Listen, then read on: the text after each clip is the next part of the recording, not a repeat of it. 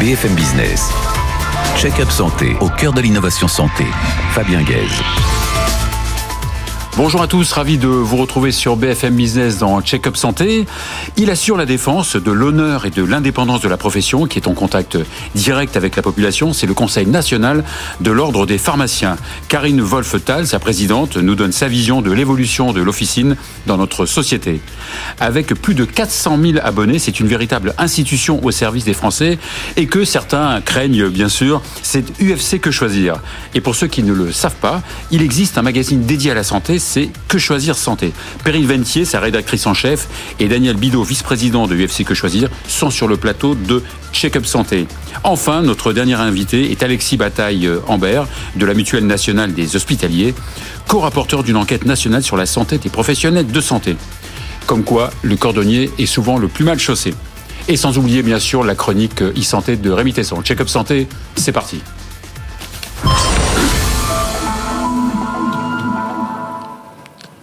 Karine Wolf, bonjour. Bonjour. Karine Wolfetal, bonjour. Vous êtes euh, donc la présidente du euh, Conseil de l'ordre, Conseil national de l'ordre des pharmaciens depuis une, bonne dizaine d'années. En 2017, pas encore tout à fait. D'accord, 2017. J'avais eu le 2012. Peut-être qu'avant vous étiez déjà dans régional. D'accord. Alors, juste quelques chiffres avant de, démarrer. Donc, combien de, pharmacies en France? De pharmacies? Pharmacie. À peu près 20 000. 20 000. Et de pharmaciens? Euh, 50 000 entre titulaires et adjoints. Euh, à peu près 50 000. Et, là, euh, c'est un chiffre qui augmente, c'est un chiffre qui baisse. On, a souvent parlé de. Alors, le nombre de pharmacies. Pharmacies dans le rouge, de. Oui. Le, nombre de pharmacies baisse, en effet, euh, depuis à peu près une dizaine d'années, pour plusieurs raisons, sur lesquelles on pourra revenir si mhm. vous le souhaitez. et le nombre de pharmaciens ne, baisse pas, mais malgré tout, on a un sujet quand même de l'attractivité du métier, notamment au, travers des études, de pharmacie, etc., sur lesquelles on pourra revenir également si vous souhaitez. D'accord. Juste en, quelques mots, euh, euh, quelle est la mission principale du euh, Conseil national de l'ordre des médecins? Je l'ai dit peut-être en introduction, c'est du pharmacien. Qu'est-ce que j'ai dit? Médecin, Décidément. Hein. Euh, donc, quelle est sa mission principale? On l'a dit, hein, défendre le.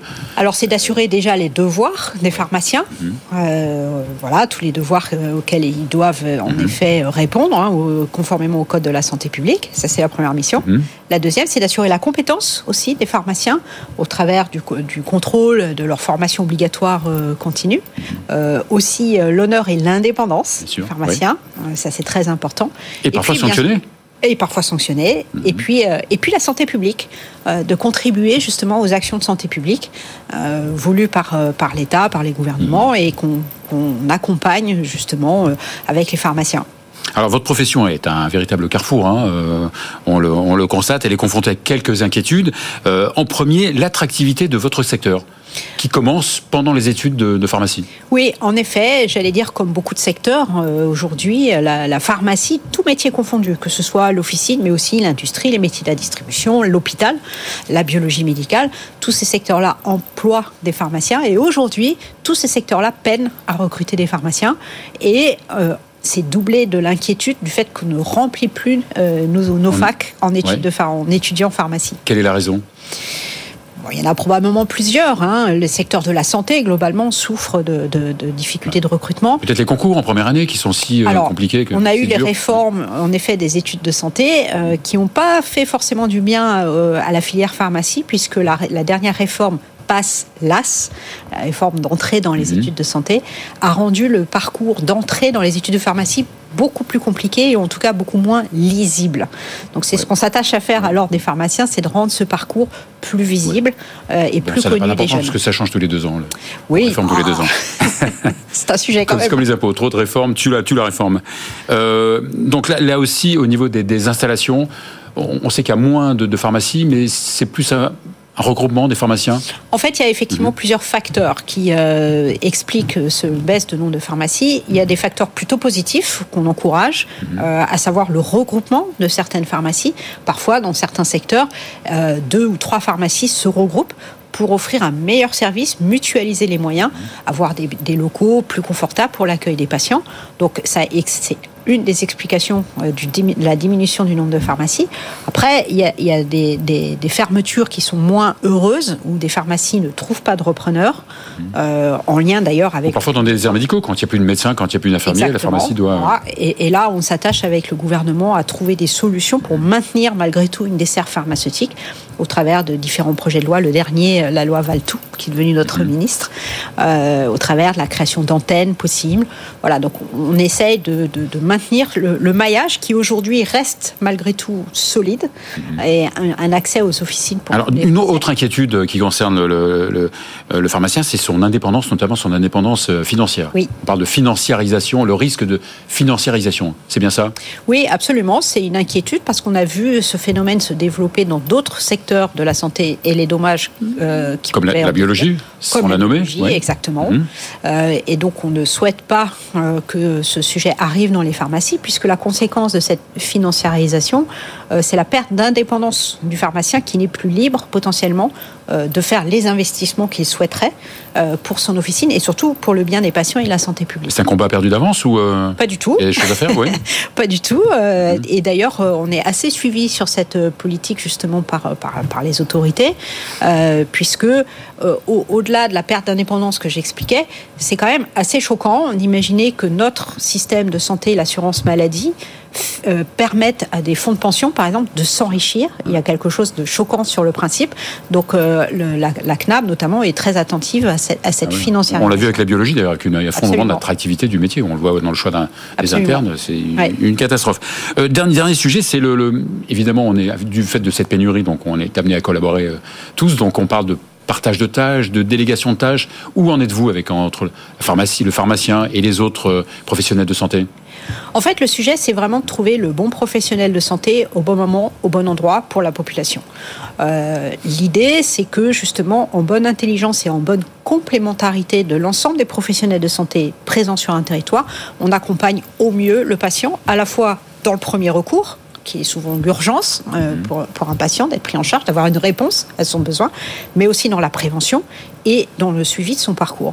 Donc, et, et grâce et à maintenant dans le traitement et dans le traitement, bien sûr, dans la prise en charge, le suivi, l'observance, etc. Euh, donc chaque professionnel de santé a des compétences et qu'il faut mutualiser en effet ces compétences. Donc ça se développe heureusement de plus en plus au travers d'exercices coordonnés entre tous ces professionnels de santé, soit les, les, maisons de santé pluridisciplinaires, soit ce qu'on appelle les CPTS, donc des organisations territoriales qui permettent aux professionnels de santé de travailler entre eux euh, autour et de la Vous n'êtes pas confronté à des, certains combats derrière-garde, euh, chacun voulant... Euh garder, avoir sa chasse gardée euh, Non. Non, sur le bonne, terrain, très honnêtement. Avec les médecins. Voilà, avec les... Sur le terrain, les choses se passent. Bon, bien sûr, il faut que les choses soient, soient protocolisées malgré tout, soient pour la sécurité du patient avant tout, hein, qu'il soit bien pris en charge par des professionnels de santé compétents, formés. Euh, mais, mais ça, ça s'organise, ça se développe, et, et c'est vraiment dans l'intérêt du patient.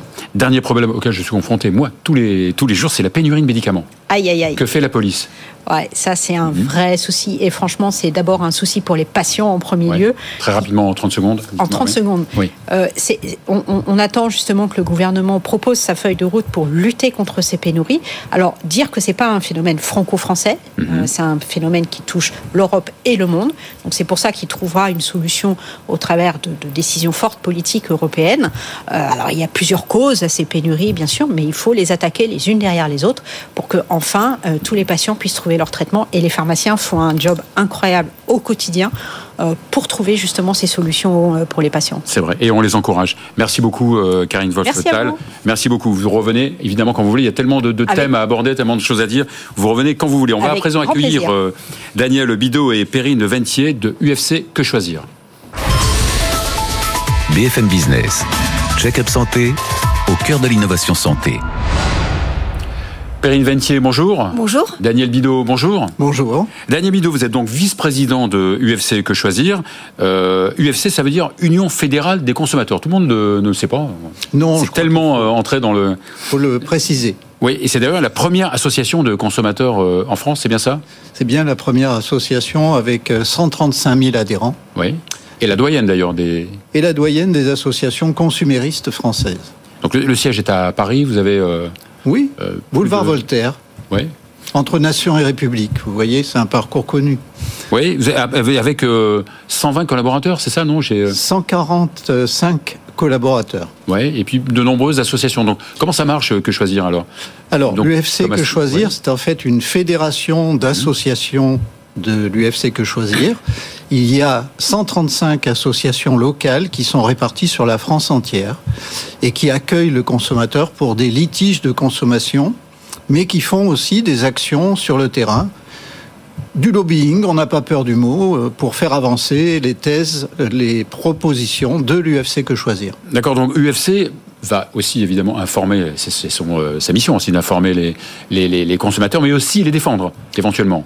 Alors défendre les consommateurs, pour nous, c'est d'abord euh, prévenir, c'est-à-dire faire passer en fait des textes de loi, c'est-à-dire trouver en fait des failles un petit peu aussi dans les systèmes de de distribution qui parfois sont assez opaques mhm. et qui ne donnent pas d'informations complètes aux consommateurs. Euh, nous, on cherche effectivement la traçabilité, la transparence, de façon à donner aux consommateurs une visibilité complète. Quitte à faire peur parfois à certains euh, industriels, certains, euh, certains lobbies quand même. Alors, ça peut faire peur à certains lobbies, mhm. mais quand ces lobbies n'ont rien à cacher, je pense qu'ils doivent mettre effectivement les choses sur la table. Alors, c'est vrai que vous avez une liberté de, ton euh, vis-à-vis de, de, l'industrie pharma, des milieux médicaux, des pouvoirs publics, des institutions. Parce que aussi, vous n'avez pas de publicité dans vos revues. On n'a absolument aucune publicité. Nous dépendons essentiellement de nos abonnés et de nos adhérents. Alors, Perrine Ventier, euh, donc vous, vous êtes euh, la rédactrice en chef de euh, Que choisir santé, c'est bien ça? Oui. Peu connu quand même. Et pourtant. on a 50 000 abonnés. C'est énorme. Fidèles. on s'inscrit. Que par abonnement? Oui, que par abonnement. Oui. Vous pouvez aller sur le site de Que Choisir, je profite mhm. pour le dire. nous, on s'inscrit dans la continuité donc de l'UFC qui est, a des représentants dans les établissements. Mhm. Et nous, côté médias, on va donner de l'information vraiment pratique au quotidien. Euh, aux, donc aux, usagers. Donc c'est une, une, revue euh, mensuelle, Une revue mensuelle, euh, pratique, mhm. critique, puisqu'on essaie de donner vraiment les bons repères en matière de soins, donc que ce soit les produits de santé, les médicaments, tout ce qui est l'offre de bien-être, les compléments alimentaires sur lesquels on a pas mal de travail. Euh, et Notamment, je veux dire, on peut citer des exemples. Hein, euh, le collagène Sur le collagène, par exemple, en complément alimentaire. Voilà, ça c'est la... Qui a prouvé toute son efficacité, bien sûr. Absolument, c'est la dernière mode. Vous aurez vu les publicités dans le métro avec des stars qui vous expliquent que ça rajeunit de partout. Euh, évidemment, c'est des protéines qu'on avale, donc euh, ça peut pas faire effet. Donc nous, on fait ce genre de papier en expliquant l'absurdité des argumentaires qui sous-tendent la vente de ces compléments. Donc évidemment, sur, sur ces revues, vous donnez des conseils aussi santé euh, aux consommateurs Oui. Et mais parce qu'on peut, je veux dire, on a tendance à penser que vous n'êtes là que pour euh, critiquer, dénoncer des scandales, etc. Mais vous êtes là aussi pour donner des conseils aux. Ah oui, oui, oui. On, Des conseils santé en fait, euh, on parle beaucoup de prévention, comme le disait Daniel, d'alimentation, d'exercice physique, de sommeil, dont on s'est rendu compte en fait que c'était euh, un des piliers euh, de la santé, au même titre que les deux précédents qui sont un peu oubliés. Mhm. Et donc, bah, par exemple, sur le sommeil, si on fait un dossier, on explique, on passe en revue tous les produits qui sont proposés, on pointe les problèmes avec ces médicaments qui doivent être pris que de façon ponctuelle parce que, notamment chez les personnes âgées, ça fait plein de dégâts. Et euh, on explique quelles sont les prises en charge les plus recommandées actuellement, qui sont des thérapies non médicamenteuses où on se reconditionne pour dormir. Euh, Daniel Bidot, c'est plus facile de, de, tester un médicament qu'un dispositif médical? Euh, je pense que oui, parce qu'effectivement, les protocoles, en tout cas, qui existent actuellement pour les dispositifs médicaux, ne sont pas les mêmes que pour les médicaments. Il y a beaucoup plus de laxisme. Et on a vu qu'avec les, prothèses PIP, par exemple, on avait eu des gros problèmes et d'énormes scandales. Euh, c'est pas le seul euh, problème que nous avons. Alors, on essaye effectivement mais on n'est pas vraiment des testeurs de médicaments. Il y a la haute autorité de santé qui est là avec euh, de nombreuses euh, autorités nationales pour faire le travail, avec la NSM en particulier. Euh, quelque part, nous, à l'EFC Que Choisir, on, regarde un petit peu est, quels sont les produits qui sont mis sur le marché, quel est leur effet secondaire, quelles sont les contre-indications de certains produits entre eux, parce que ça c'est aussi très important.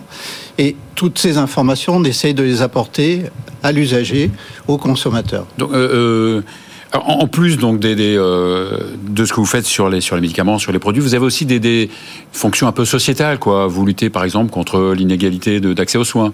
Oui, alors ça c'est plutôt la partie euh, la partie associative, mais c'est vrai mhm. qu'on a fait euh, des états des lieux, mhm. par exemple des déserts médicaux avec une carte interactive sur notre site où vous cliquez. Qu'on peut, voir sur, peut voir sur votre site. Oui, vous cliquez et ça vous dit dans un périmètre autour de vous l'offre de soins. Bon, en vrai, les gens, ils le savent un peu hein, quand il manque de médecins, mais ça permet de sous-tendre l'action politique qui vient derrière pour euh, promouvoir des mesures de meilleur accès aux soins. Le, site est gratuit, non? L'accès est gratuit ou il faut s'abonner faut... Alors, la majorité des contenus sont gratuits, mais toute une partie est payante puisque, comme on le disait auparavant, on n'a pas de publicité. Mhm. Donc euh, notre euh, modèle économique et ce qui fait aussi, je pense, la fiabilité de nos infos, c'est que on repose sur euh, notre lectorat. Ah oui, bon, 400 000 abonnements, c'est quand même... 400 euh, 000 abonnements au magazine, 200 000 pour le site mhm. euh, de Que Choisir. Et 48 000, on le disait tout à l'heure, pour Que Choisir Santé. Et ce que mhm. j'ajouterais, c'est que sur le terrain, on est aussi représentant des usagers, c'est-à-dire qu'à l'UFC Que Choisir, on est la troisième association en France pour la représentation des usagers dans les établissements de soins. Mhm. Et très souvent, les gens ne savent pas qu'il existe des représentants d'usagers. Donc j'insiste un petit peu pour que... Vous, vous euh, recevez quand même quelques subventions de, de l'État quand même? C'est très peu, euh, très peu, oui. Très peu, parce qu'en fait, euh, ça, c'est par rapport à notre rôle mhm. d'accueil du public dans les associations locales, où nous suppléons un petit peu les carences de l'État qui n'a plus assez de personnel pour faire face à la demande. Très bien, merci beaucoup Perrine Ventier, merci, beaucoup euh, Daniel Bidot. Euh, pas d'article méchant sur Que Choisir, sur Check-up Santé Non. Ah, écoutez. On verra bien. on se donne rendez-vous pour le prochain. avec grand plaisir. Il y a plein de choses à dire, donc vous revenez vous aussi euh, quand vous voulez. Merci beaucoup. Merci. Merci. On va à présent accueillir évidemment l'incontournable expert de la e-santé, Rémi Teston, directeur de Buzz e-santé. BFM Business, Check-up Santé, cœur de l'innovation santé. Bonjour Rémi. Bonjour Fabien. bien, vous revenez du CES de, de Las Vegas, ça s'est bien passé? Très bien. Oui, l'année prochaine vous m'emmenez? Bah, avec plaisir. On va venir avec Check-up Santé, c'est sûr. Alors, vous nous parlez là d'une vaste enquête sur le, euh, les Français et les numériques en santé. Quel est l'objectif de cette enquête? Effectivement, la délégation du numérique en santé a mené une étude pour essayer de comprendre un petit peu les habitudes et les éventuels freins aussi des Français euh, avec le numérique en santé. Donc, ce qui ressort, c'est qu'il y a quand même une, une, grande majorité de Français, à 90%, qui ont déjà utilisé un outil de numérique santé. Alors, ça va être principalement la prise de rendez-vous en ligne, ce, ce type de, de solution.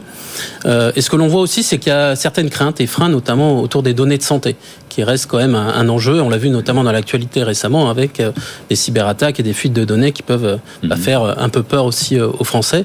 Et ce qu'on en a vu, c'est au niveau oui, de mon espace santé aussi, où il y a une grande majorité à 82% qui, qui, connaissent, voilà, qui déclarent connaître mon espace santé, mais ils sont moins de 16% à l'utiliser. Donc moins de 16%, d'accord. Voilà, donc il y a quand même encore du travail à faire. Ah oui, effectivement, oui. Et un problème de, de communication de, de, la part de l'assurance maladie ou oui, et je pense qu'il y a un, problème aussi finalement d'appropriation même par les soignants pour en parler aussi à leurs patients, ce qui serait un levier important aussi. Mmh. Alors on a parlé aussi euh, beaucoup d'ailleurs au CES du, handicap.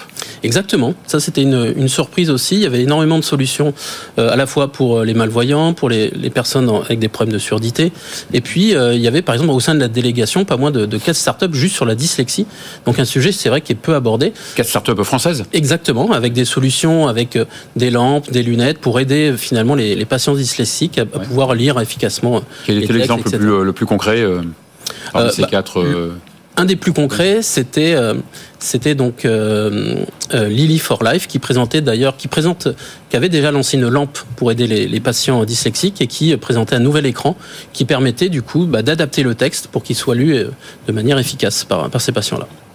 Et pour finir, donc la start-up euh, du mois. Bah justement, donc sur ce sujet de la dyslexie, donc c'est Glaster, qui est une solution donc incubée à, à, à, Station F à Paris et qui euh, propose une solution qui est basée sur l'intelligence artificielle pour accompagner les enfants dyslexiques dans leurs euh, devoirs, en proposant justement bah, du contenu personnalisé, adapté, et qui intègre aussi de la gamification pour bah, faire des devoirs un peu un, jeu et avoir un système de récompense, parce que c'est vrai que les patients enfants atteints de dyslexie sont souvent aussi un peu malmenés à l'école donc ça les aide aussi à, mieux vivre cette, cette pathologie.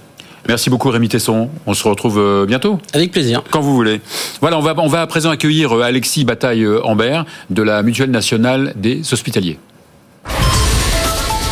BFM Business. Check-up santé au cœur de l'innovation santé.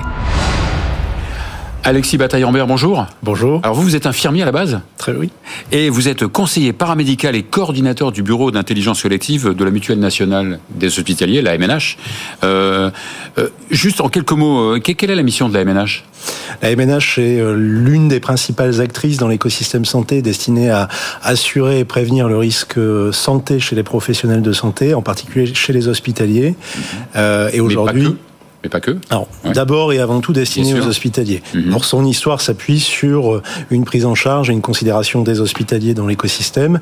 Et aujourd'hui, plus que jamais, et ça fera écho euh, Mhm. au sujet, euh, et ce pourquoi je suis là aujourd'hui, ça fera de en tout cas, le sujet de la prise en compte et de la prise en soin des hospitaliers est plus que jamais indispensable. Alors, vous êtes donc justement le, le, le co-rédacteur d'un rapport sur la santé des professionnels de santé, d'ailleurs que vous avez remis à, à Agnès Firmin-Lebaudot en, à fin d'année euh, 2003, il y a très peu de, de temps, et que vous avez aussi co-rédigé avec euh, euh, Philippe de Normandie et le docteur Marine Crest-Guilluy. C'est ça. C'est bien ça. Donc c'est un véritable travail euh, collectif. En fait, euh, donc, d'abord pour rappeler le contexte, euh, c'est un rapport qui a été euh, co-rédigé à la faveur de la crise sanitaire, puisqu'en fait, la situation n'est pas nouvelle, le constat n'est pas nouveau, les professionnels de santé ne vont pas bien. Il n'empêche que la crise sanitaire a, sa- a sans doute mis en exergue un certain nombre de problématiques liées à leur santé. Quand on parle santé, nous on entend la santé physique et la santé psychique du professionnel de santé. Et en l'état, effectivement, il y avait énormément de, de situations délétères, dégradées, que euh, la ministre nous a confié euh, ce sujet et ce rapport avec comme feuille de route de fixer une stratégie liée à l'amélioration et la préservation de l'état de santé des professionnels de santé. D'accord. Donc ça a été donc une consultation nationale sur 50 000 euh, menée auprès de 50 000 professionnels de, de santé. C'est bien ça? Ah, Comme je viens de le dire, effectivement, le constat est partagé. On sait que les professionnels de santé ne vont pas bien. En revanche, on s'est appliqué à utiliser une méthode à peu près scientifique. Et euh, pour poser les bases et objectiver avec le minimum euh, de précision l'état de santé euh, des professionnels de santé, on a considéré que mener une consultation nationale auprès des professionnels de santé était Ils l'outil sont beaucoup à nous écouter, euh, l'émission. Qui- Ouais, ont été beaucoup à nous écouter. Et la chance que l'on a eue dans cette consultation nationale, si je puis dire, c'est qu'on a rassemblé une homogénéité euh, de la communauté des professionnels de santé, ce qui nous laisse à penser, ce qui nous laisse entrevoir une cartographie des problématiques de santé euh, assez précise. Alors justement, donc ce rapport, qu'est-ce qu'il dit euh, Bon, en tête de liste, dit, euh, les soignants ne vont pas bien, ça Ouais. C'est la majeure partie des soignants qui, euh, qui l'estiment. En revanche, on a pu mettre le doigt sur des problématiques Voilà. bien particulières comme euh, le- les problématiques liées aux addictions, les problématiques liées aux troubles musculo-squelettiques, les problématiques liées évidemment à la santé mentale avec un point euh, précis sur le sujet de l'épuisement professionnel et de la charge mentale. Et puis, euh, je pense que c'est important de le préciser, la plupart de nos soignants sont des soignantes et en l'occurrence, les problématiques de santé des professionnels de santé sont d'abord et surtout des problématiques liées à la santé des femmes avec tous les déterminants intrinsèques et extrinsèques qui pèsent également sur la santé des femmes.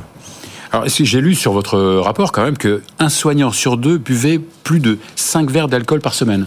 Alors effectivement, voilà, ça, ça fait partie euh, des problématiques liées à l'addiction. Donc, ça pose également la question euh, des comportements et des savoirs comportementaux en santé, puisque les campagnes de santé publique menées contre euh, l'alcool sont quand même assez légion et ne sont pas nouvelles. Donc, ça veut dire que nous, professionnels de santé, qui avons une formation scientifique à minima qui nous permet de comprendre l'impact de la consommation sur notre propre santé, eh bien, on n'applique pas à nous-mêmes ce que, a priori, on explique aux autres. Je dis toujours le cordonnier plus mal chaussé, évidemment. Tout à fait. Euh, et tout ça, vous allez en parler aussi lors du prochain, euh, euh, la prochaine conférence Santexpo Oui. Oui. Alors en fait, euh, donc il y a, il y a deux grands euh, événements santé qui arrivent, Santexpo et le salon infirmier. Et en l'occurrence, c'est d'abord sur le salon infirmier qui a énormément au même moment, mais qui sont euh, indépendants. Qui l'un sont indépendants l'un de l'autre. Ouais. Salon infirmier, bah, comme son nom l'indique, il est destiné aux infirmiers, aux étudiants infirmiers. Et pour la première fois cette année, un espace dédié à la santé des infirmiers euh, va s'y trouver. Et cet espace concernera donc les étudiants et les infirmiers sur quatre grandes thématiques la santé physique, la santé psychique, euh, le côté institutionnel et la formation, puisque comme on l'a précisé dans notre travail, euh, si l'on veut changer les comportements, ça passera d'abord et surtout par la formation initiale et continue de nos professionnels de santé. Quelle est la date de ce salon? 21, 22, 23 mai 2024 à la porte de Versailles à Paris. eh ben, comptez sur Check-up Santé pour y être. Merci à vous. Merci beaucoup Alexis Bataille-Ambert. Merci beaucoup. C'est la fin de cette émission et on se retrouve la semaine prochaine avec grand plaisir. BFM Business. Check-up santé au cœur de l'innovation santé.